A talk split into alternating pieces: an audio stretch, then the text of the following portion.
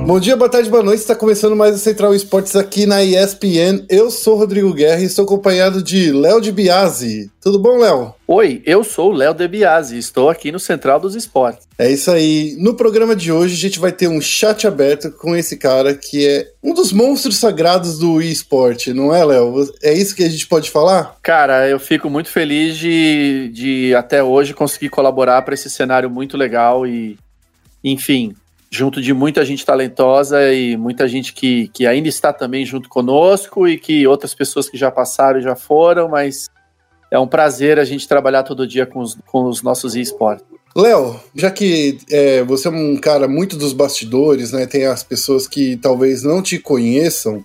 Quem é o Léo de Biasi? Como é que, você chegou nesse cenário aí do esporte hoje em dia? Vamos falar lá do iníciozinho da sua carreira. Como é que você chegou nos esportes? Tá bom, para a gente tentar resumir, Guerra, afinal aí são 23 anos já de carreira.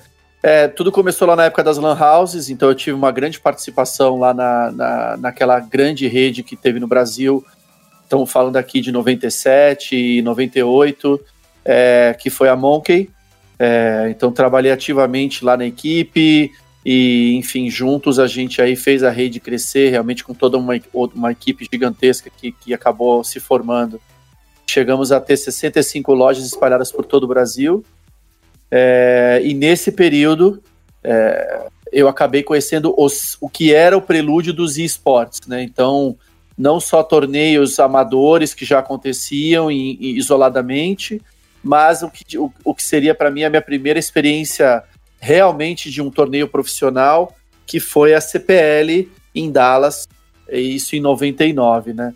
99 esse que, claro, é um ano muito importante para todos nós, porque é o ano de criação do Counter-Strike, né? Uhum. Então, os esportes eles começaram, claro, com outros jogos, então StarCraft, Quake, isso tudo já, já vinha muito forte no, no nos esportes, é, é, já com uma questão de, de, profissionalização, vamos dizer assim. Uhum. É, e aí a, a história conta que realmente quando o Counter-Strike veio, ele tomou de assalto literalmente o mercado e rapidamente se tornou um dos jogos aí, seriam os principais jogos do mundo e com uma comunidade incrível. Você disse que começou aí falando, que come, trabalhando aí na Monkey. A Monkey era uma das maiores redes de lan house do Brasil, né, daquela época. Numa época onde a internet é, não tinha tanto acesso assim, as pessoas precisavam ir até um local para ter acesso. Hoje em dia todo mundo tem acesso à internet no celular, né? Todo mundo tem internet no seu bolso. O que, que você acha daquela. Você sente um pouco dessa saudade dessa época onde as pessoas se, se reuniam para jogar videogame, jogar é, em uma lan house? Uma coisa que está faltando hoje em dia, ou você acha que a internet ajudou a, as pessoas se reunirem de uma forma diferente? É, eu acho que tem vantagens e desvantagens, né? Claro que na época foi um momento muito legal, porque realmente virou uma coisa de tribo, assim, é, onde todo mundo se encontrava é, para fazer o que gostava, que era jogar. É, a gente está falando de um tempo onde realmente, que nem você falou, não existia internet banda larga, não existia é, o acesso a equipamentos de, de alta performance era muito difícil, caro. Então, é, as lan houses existiram por causa disso, porque aí ela entregava a um preço por hora esse, é, essas facilidades, esses equipamentos para que você pudesse curtir o seu joguinho não mais sozinho e sim com outras pessoas que estariam fazendo a mesma coisa. E aí aquilo que a gente sabe muito bem do brasileiro, né, a questão da competição. Então isso uhum. com certeza. Agora, a internet veio, é claro que aí a gente sabe pela história que as lan houses acabaram, e aí acabaram por uma série de, motivo, de motivos, não porque a internet veio somente. E, mas eu acho que assim, na verdade, a internet ampliou a sua rede de contatos e de, e de conhecimento de pessoas e, e relacionamento. Mas aí, claro, hoje você também tem o suporte de grandes eventos e grandes campeonatos que aí faz com que, e, e, hoje até evoluiu mais, né? Festas como a Party of Legends, os bares temáticos de games. Então, assim, é, foram criadas alternativas e maneiras de todo mundo também que conhece mais no ambiente online se conhecer é, ao vivo, né? Então, eu acho que tudo já já está bem azeitado hoje em dia. Você passou por diversos locais aí, vários empregos aí que são sonhos de, de muita gente, né? Você trabalhou aí nessa época da Monkey, também foi um dos responsáveis aqui da NVIDIA aqui no Brasil. E hoje em dia você está na BBL, né? A BBL, é, eu diria que é um local onde você reúne criação de conteúdo, é, desenvolvimento de campeonatos. Mas como é que você é, classifica a BBL? O que, que é a BBL, sob seu ponto de vista, já que você é um dos fundadores da empresa?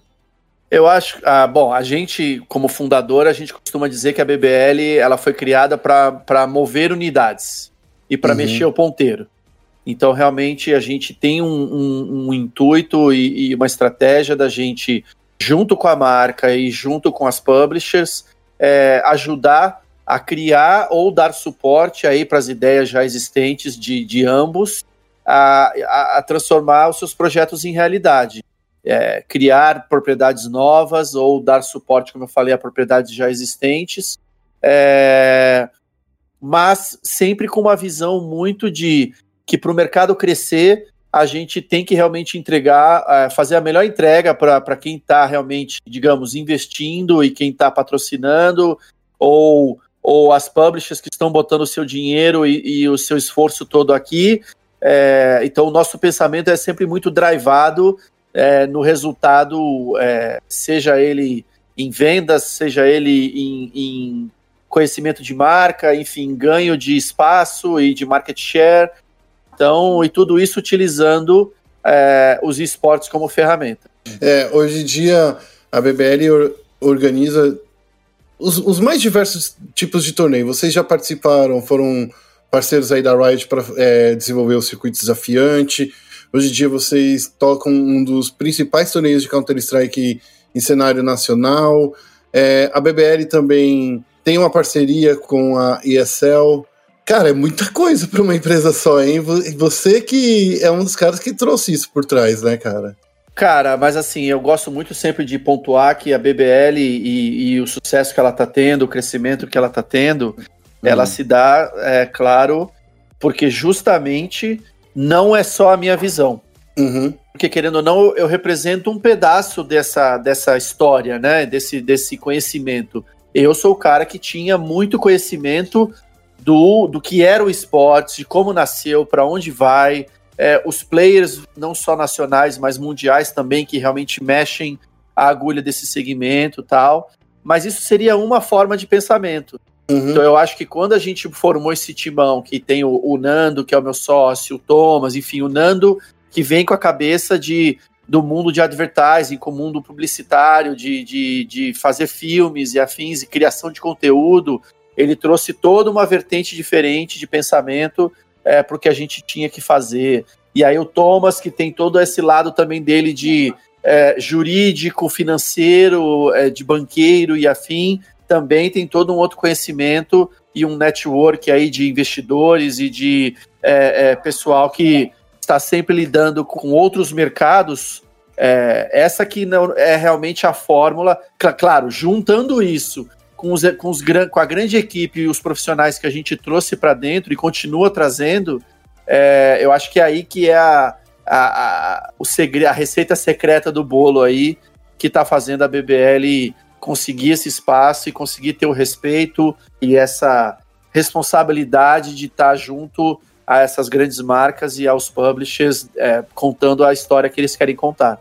Eu queria que você me falasse um pouco sobre a ideia da criação da BBL, porque antes de chegar na BBL você estava trabalhando para a ESL, né? Você Isso. era um dos responsáveis da ESL aqui no Brasil. Isso. É, você viu que a, a, existia uma oportunidade de, de atingir alguma área que talvez essa era grande demais para tocar esses pontos, para falar, para chegar em alguns campeonatos que são menores ou para chegar em alguns pontos que a ESL não tinha tanta facilidade. Como é que vocês chegaram a criar a BBL? É, eu acho que é aí que, que já foi o grande primeiro ponto, que foi a sacada do próprio Nando, né? Que veio com essa Se de repente fosse só eu, eu como penso puramente nos esportes, é, eu não teria tido essa sacada e essa visão mais macro de toda a cena e toda a oportunidade que existia. Como você disse, era para a gente ter desenvolvido o negócio da ESL no Brasil, né? Então a gente tinha um business plan para ser a ESL Brasil, mas a ESL ela é basicamente uma o, o, que virou essa terminologia, né? Que é o TO, né? Que é um Tournament Organizer. Uhum. O, o, core da ESL, o, o DNA da ESL é fazer os melhores e maiores campeonatos do mundo. E isso ela faz com maestria. É... Então era para a gente replicar isso aqui no Brasil. Só que o modelo que a ESL utiliza para as regiões, que é um modelo realmente onde é um suporte de marketing e vendas, e quando necessário, o suporte para algumas ativações locais de campeonatos globais, e aí a cada X anos a gente poder ter um grande evento aqui no Brasil. É, quando eu trouxe o Nando para dentro, porque surgiu essa oportunidade que eu consegui pescar lá na ESL, que havia saído, havia, eles tinham uma parceria aqui no Brasil com outra empresa, essa empresa saiu, então sobraram ações é, é, para que eu pudesse negociar isso com uma, um outro parceiro para poder realmente fazer o negócio girar melhor ainda. Foi uhum. aí que eu uhum. trouxe o Nando. Falei, Nando, tem essa oportunidade aqui. O Nando é, é, fundador e dono da, da maior produtora de animação e filmes da América Latina, né, a Vetor Zero Lobo, que é super conhecida, enfim, é, eu brinco com ele que ele é o motivo de eu nunca poder olhar um comercial de TV e falar que eu não gostava, né? Pô, que comercial horrível tudo mais. Eu nunca sabia se era dele. Sim. que o cara fazia, sei lá. Isso ficava nos bastidores. Né? Toda né? hora ele estava fazendo comercial. Então, enfim, nós levamos isso para a ESL e a ESL é, estava para aprovar o nosso business plan. Ele foi super é, bem aceito lá na Alemanha. Nós fomos para a Alemanha para apresentar esse business plan do que seria o ano de 2018 da ESL no Brasil. Que uhum. eu, eu entrei no final de 2016, 2017 eu, eu fui me internalizando, a gente fez uma série de projetos locais da ESL, só que realmente a gente entendeu que naquele ritmo a ESL Brasil ia ser muito pequena. Então, foi quando abriu e eu contei a história lá de que, cara, eu preciso chamar gente para dentro para poder fazer isso aqui realmente ficar grande. Enfim, fomos apresentar o projeto lá para a ESL do que seria a ESL 2.0, vamos dizer, aqui no Brasil. Sim. É, eles adoraram o plano e no dia seguinte, mas no dia seguinte, quando nós fomos chamados para que, enfim, a gente achava que estava sendo chamado para fechar o negócio, eles deram um deny na gente. Eles falaram: não, olha, adoramos o projeto, tudo mais, tal, babá, mas na verdade é, não, não vamos aceitar, não vai ser assim. Então volta atrás e Excel Brasil continua da maneira como ela tá. Aí, enfim, a gente tomou um baque, né? Voltamos, e aí eu e o Nando fomos para um, um pub lá, para um restaurante alemão lá, tomar uma cerveja, tal, esfriar a cabeça. E lá que realmente o Nando teve essa sacada e a gente depois desenvolveu a visão mais profundamente de que, cara, a Excel é isso aqui, é um pedaço da torta, mas ainda tem tudo isso aqui que poderia ter a ver com esportes, poderia ter a ver com o mercado de esportes e games, que é maior ainda, no nosso país, que eles não, a ESL não atua, ela não olha. Uhum.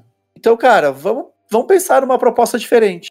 E aí foi isso que aconteceu. No dia seguinte, que era um último dia de reuniões com eles, a gente chegou, aí nós que demos o susto neles. A gente chegou e falou: gente, a gente também pensou numa nova proposta. Nós não queremos ser mais a filial da ESL no Brasil. A gente quer licenciar e comprar a marca de vocês. E, e nós vamos abrir uma empresa nossa para fazer tudo isso, onde vamos fazer e cuidar de tudo da ESL, mas também vamos fazer uma série de outras coisas, e claro, com, com um agreement com vocês. A gente não vai trabalhar com concorrentes diretos de vocês. Então teve todo um acordo para que eles aceitassem. E aí nasceu a BBL. É, e vocês licenciaram a marca, né? E tanto é que vocês organizaram alguns torneios com, com, a, com a base da SL, né? Por exemplo, se não me engano, vocês herdaram, né, naquela época, os campeonatos que eram eh, desenvolvidos pelo Rainbow Six, não é? Se, Exato. É, não Tudo, é? E... Aí já não era mais uma questão de concorrência. Tudo que vinha de acordos mundiais da ESL e precisavam da operação no país, eles já solicitavam para nossa equipe fazer, porque nós tínhamos esse agreement. Então, a Pro League de Rainbow Six a gente que fazia também. A uhum. gente fez projetos como a final mundial do Arena of Valor, é, que também era um projeto com a ESL, a gente fez é, projeto para Supercell, que era da ESL, da, com a Insight do Guns of Boom, que foi com a ESL também, entre diversos outros. Então nós sempre também atuamos como os, os agentes da ESL no Brasil. Inclusive, vocês fizeram. É, eu lembro de uma vez de eu estar na BBL, aqui, ainda já lá no Brasil, quando vocês anunciaram o precursor do, do, do Clutch, que era quando dava uma vaga para Pro League da SL, no, isso no Counter-Strike, né? É, que era a La League. Que era a La League. Que, então, assim, era aquela escadinha. O Clutch dava uma vaga para a La League, a La League dava uma vaga para Pro League. É, é uma das coisas que é legal também de lembrar isso, né? De, é uma de... construção, Guerra, e é super difícil. Assim, o alinhamento com as regiões é algo que a gente sabe, né, que as comunidades elas prezam muito essas vagas internacionais, né, essa, uhum. essa chance de poder brilhar lá fora, trazer um mundial, tal.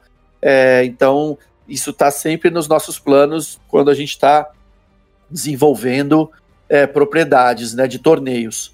Mas aí é bem aquilo que eu acabei conversando com você, que é a BBL transcendeu essa parte dos torneios. Então, justamente, uhum. a gente não se chama de TO, de Tournament Organizer. É óbvio que nós fazemos, é óbvio que a gente consegue entregar um super campeonato, e que nem você falou, hoje a gente tem a primeira divisão do Counter-Strike brasileiro, que é o Clutch, é, completamente feito e operado pela BBL, em parceria com a Gamers Club, entre outras propriedades que a gente faz mas a gente passou aí para uma outra seara de negócios é, que vai desde é, operarmos propriedades de publishers, né, como você mesmo mencionou que a gente fez o desafiante da Riot, a gente faz várias coisas com a Epic Fortnite no Brasil, aí depois fizemos várias coisas com a, toda a turma da Supercell e por aí vai. É, com PUBG também, ao mesmo tempo que a gente desenvolveu outras frentes de negócio, como essa frente de realmente de é, utilizar o esportes como ferramenta de aquisição, de vendas, que foram, são os projetos que a gente chama os projetos de trade, né? Como uhum. teve o Claro Gaming, como teve o, o, Burger King com o Free Fire.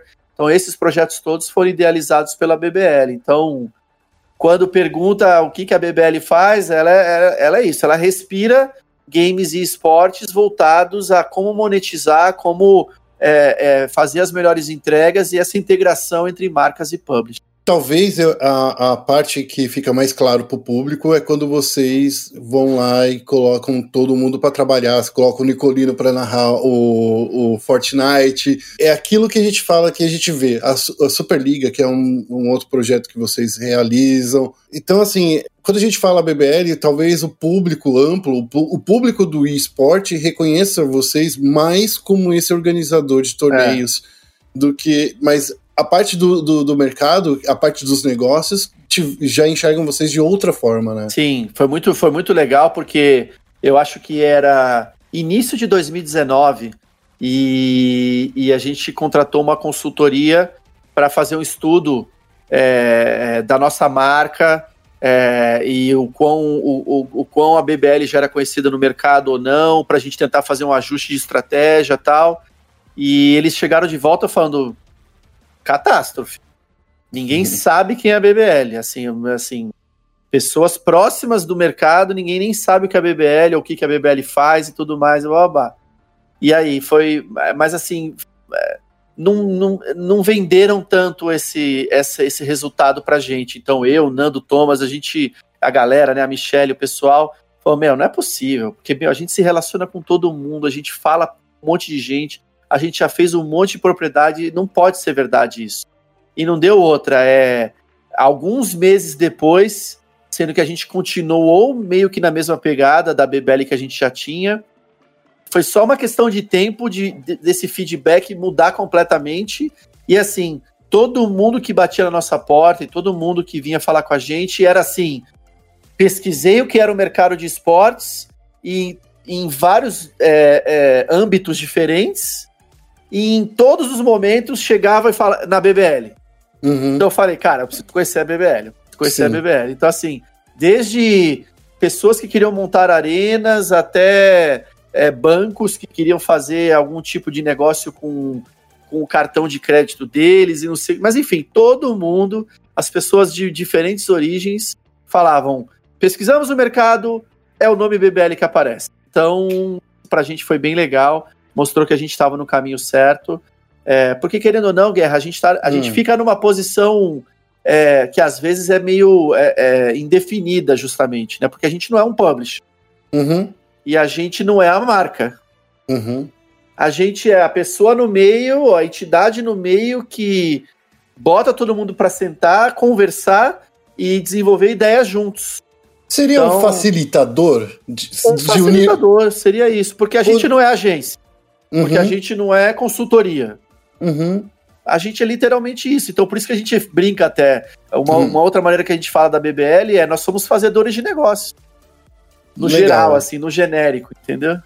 Legal, eu, eu, eu vou puxar mais pro lado do, do TO, porque claro. a parte de negócios é, é, é, interessante, sim, mas eu acho que o ouvinte médio do, do, do Central Esportes, ele quer saber, eu acho que é justamente essa parte de vocês organizarem os, os torneios. Sim, sim. E, e uma das coisas que chamou muito a atenção foi que vocês criaram uma arena ali no centro de São Paulo, um lugar de super fácil acesso, perto uhum. do metrô, as pessoas e... conseguem chegar, todos, todos os campeonatos que vocês fazem e que, tirando a parte da noite, né, porque andar pelo centro de São Paulo ainda é um complicado, mas não é, não é essa a questão. Todas as vezes que vocês fazem um torneio que tem a, a questão presencial, Superliga é um exemplo disso, o Clutch nas grandes finais foi, foi, isso, é, é uma coisa que a gente não estava acostumado a ver aqui no Brasil. A gente, eu fui para a Europa, fui lá para a LCS, é, para LEC, e lá era organizar é, um, um estúdio da Riot. E o de vocês é uma coisa, como posso dizer, é quase como um estádio de esportes para a galera se reunir para vocês transmitirem. Como é que vocês chegaram nessa ideia? Cara, a ideia quando a gente pensou na BBL, né? Enfim, o Nando ele é arquiteto também, então ele foi muito legal porque ele fala que ele é um arquiteto, mas ele é um arquiteto fake porque formado, uhum. mas ele fez dois projetos na vida dele. Ele falou que ele fez o apartamento dele e fez a BBL, é, porque ele sempre foi cineasta, diretor de filme, enfim, cuidou da empresa dele a ideia e o core, da, o centro do nosso raciocínio na BBL era ele ser a casa de todas as comunidades, onde realmente todos os dias é, ia estar tá acontecendo alguma coisa lá, não necessariamente na arena, né, porque a arena é reservado aos, aos maiores eventos, mas é, todas as outras áreas que a gente criou da BBL, o lounge, o bar, é, aquela área VIP lá que tem os sofás que é super gostosa lá, então o pessoal acaba fazendo reuniões lá tem a BBL tem 115 é, colaboradores. Só que acho que durante o dia isso varia e de repente vai para 200, vai para não sei quanto, porque tem sempre muita gente lá, influenciadores que vão lá todo dia para conversar com a gente ou fazer alguma filmagem. Uhum. Nós já uhum. cedemos a BBL para inúmeras reportagens e filmagens serem feitas lá, porque o lugar ficou muito charmoso, ficou muito gostoso, né? E o tamanho da arena ele foi um tamanho estudado até. A gente foi conversar com as publishers, é, é, porque a gente sabe que existia uma demanda, ou tinham coisas muito pequenininhas, uhum. onde era uma coisa onde só cabia o time, ou só cabia os narradores, ou você ia para Ibirapueras e coisas gigantescas. Não, não existia, tinha o meio termo. Não tinha o meio termo. E esse meio termo que todo mundo falava, que, que a gente recebesse feedback das publishers, que era um bom número, porque você consegue dar esse calor para para transmissão, porque na verdade a arena é para dar um calor na transmissão, né? Porque continua sendo toda a temática você pegar os jogadores, as reações, a iluminação de tudo que acontece no palco, só que você consegue ter uma, uma gritaria, você consegue virar uma câmera e ver uma torcida comemorando tal. Então, aquele número de 300 pessoas, que é a nossa arena, foi um número estudado e, e conversado com muita gente. E eu acho que todo mundo aprovou, porque a gente fez diversos eventos lá, né? Enfim, putz, todas as finais de todos os nossos campeonatos, da La Liga, da Brasil Premier League, do Clutch, da, do Fortnite, o Encontro das Lendas aconteceu lá. Então, enfim, uma série de eventos que acontecem lá e começamos a ter outros tipos de eventos até. Uhum. Empresas que alugaram a BBL para fazer meetings, é, summits de, de marketing da sua equipe. Ah, que legal. É, é, virou um lugar de festa, né? Eu acho que você sabe muito bem, a BBL. Já fui algumas. A BBL, inclusive, virou dona da Party of Legends, que é uma da. É a maior propriedade aí hoje de festa gamer que tem no Brasil. Uhum. É, e aí tem umas específicas que é a Party One, que a gente faz mais para influenciadores e para os atletas, tá? Uma coisa mais fechada. E a gente faz na BBL. Então, é um encontro super gostoso, porque a gente bota, sei lá, 400, 500 pessoas lá, é, todas do segmento, então são todos amigos, né? E a gente bota um DJ lá ou bota um super show. É, então fica um ambiente, é, digamos assim, polivalente. A gente faz várias coisas lá. Eu tenho que trabalhar um pouquinho essa minha imagem para me tornar um influenciador para poder participar da, dessa, dessa festa aí que eu já fiquei com ah, vontade para, de. Tô brincando. Léo, uma, mas a gente tem que falar de, um, de algumas coisas assim. É, Vamos lá. Hoje em dia, a gente está passando por um momento onde Sim. campeonatos é, presenciais esquece. É, não, tá, não tá rolando. Por mais que a gente tenha chegado agora no mês de junho, de julho, e a gente vê aí que a, a, a cidade de São Paulo está se abrindo cada vez mais, está permitindo mais circulação, ainda fazer um evento, um torneio com jogadores vindo da, das casas deles, saindo da casa deles para ir para um estúdio ainda não é algo que a gente pensa nesse curto prazo. Uhum. Talvez lá para o final do ano, no médio prazo, né? No Sim, início médio do prazo. Médio prazo. Né? Como é que está sendo essa nova realidade que vocês estão vivendo aí de não só organizar torneios, mas também de trazer o, as pessoas para narrar de dentro da, da, da BBL. Como é que está sendo isso? Ah, bom, é um momento super triste para todo mundo, né? Claro, é, a primeira coisa que a gente pensou foi na segurança dos nossos colaboradores, então nós fomos super, super rápidos em, em fechar o escritório quando tudo aconteceu lá em março. É, levamos a produção toda a, a, a ser remota e a gente ficou muito feliz de ver que os resultados foram ótimos. É, desde, vou dizer assim, início de abril, todas as produções da BBL estão sendo remotas. O que acontece de vez em quando é, é uma ou duas pessoas da produção vão para a BBL e aí porque eles têm que é, operar equipamentos de lá, mas em posições super distantes uma da outra, uma coisa assim que sempre é com muita segurança, enquanto realmente o grosso está todo remoto. A gente autorizou e todo mundo levou os, seu, os computadores, levou tudo para casa. Eu mesmo, ó, levei cadeira da BBL uhum. para casa, eu tô é, todo paramentado aqui com o que seria a, o meu equipamento do escritório. É, eu acho que o mercado tomou um susto, né? Então, obviamente, em março mesmo, a gente infelizmente viu, viu muitos projetos serem cancelados ou adiados, ou contratos que o pessoal pediu para a gente remanejar, remanejar.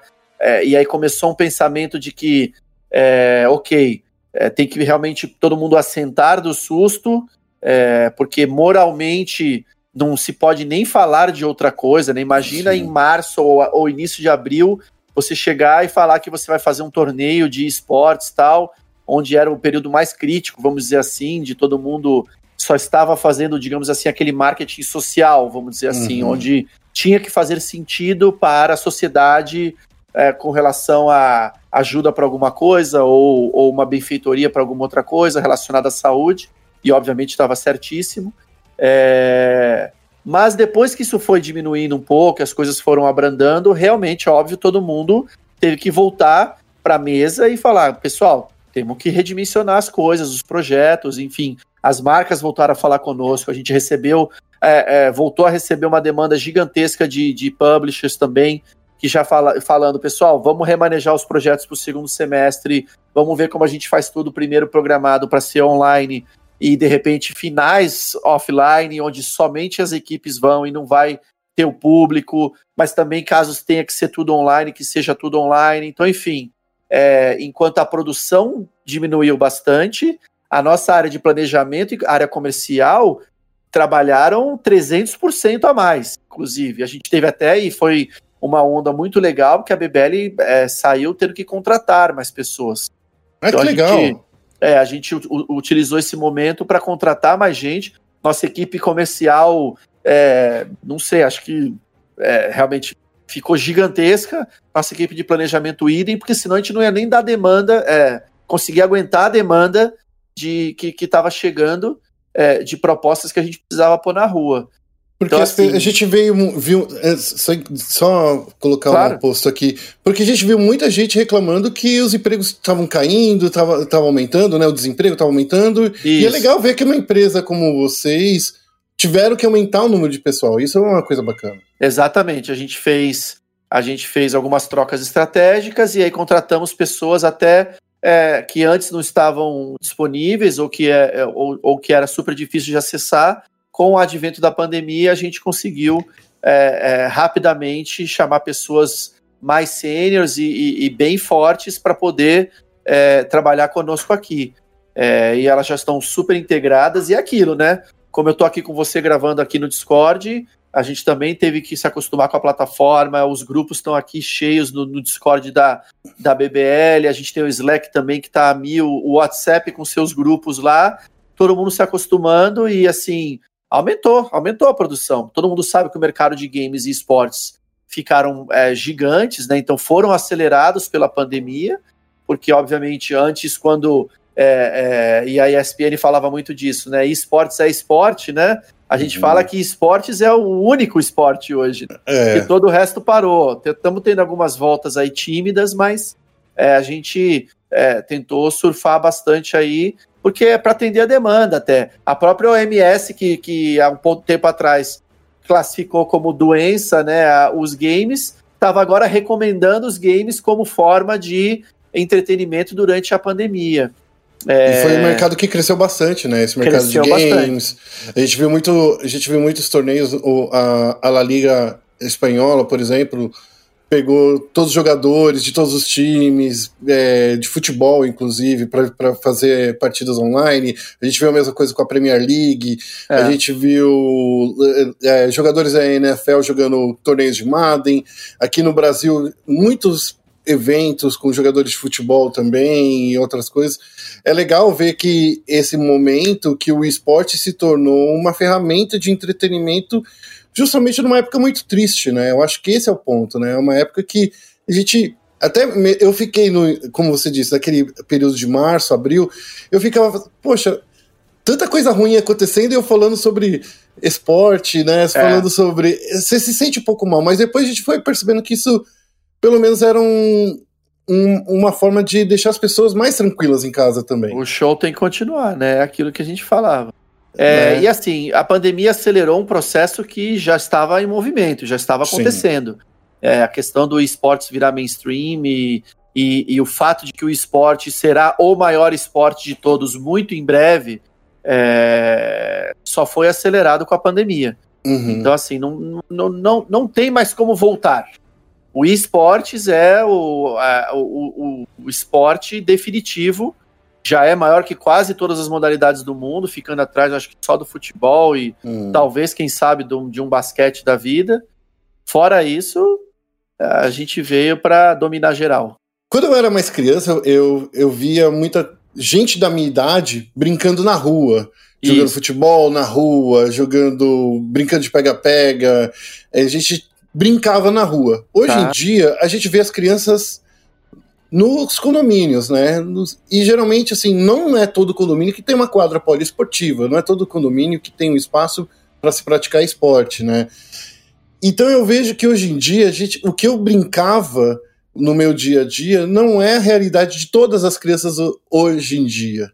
Eu vejo que a maioria das crianças ficam em casa ou se divertem com o celular na mão, com alguma coisa, mas brincar na rua pé descalço, chão de terra, a gente nem tem chão de terra mais em São Paulo, virou tudo asfalto. Exato. E, então, é, é, eu acho que é, é, o que você diz, é justamente isso.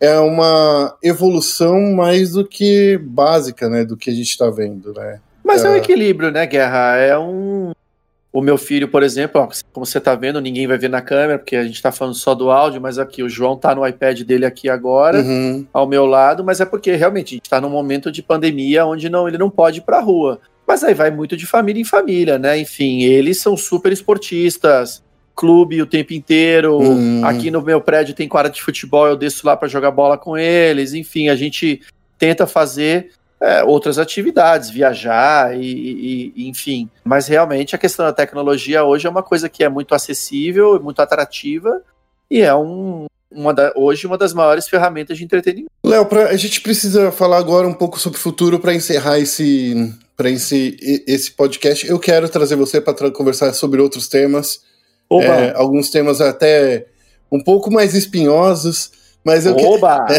eu quero conversar com você sobre futuro. A gente falou aí no médio prazo, os, os eventos de esportes vão começar a rolar. Eu tô torcendo muito pra gente ter um Major no, no Rio de Janeiro. É, aí eu acho, se tudo der certo, se a curva dentro das grandes capitais, né? Porque no interior tem aumentado, enquanto nas capitais está diminuindo, né? Sim. Seja controlado, a gente tenha pelo menos um major, pelo menos que os times estejam aqui no Brasil para jogar. Mas enfim, eu queria ver so, do seu ponto de vista o que, que a gente pode esperar para o futuro aí desse novo normal dos esportes. Ah, Guerra, eu acho que a gente está vendo aí, né? Acelerou, acelerou bastante um, digamos assim, um, um fortalecimento do futebol virtual. Uhum. Isso eu acho que foi uma grande mudança também.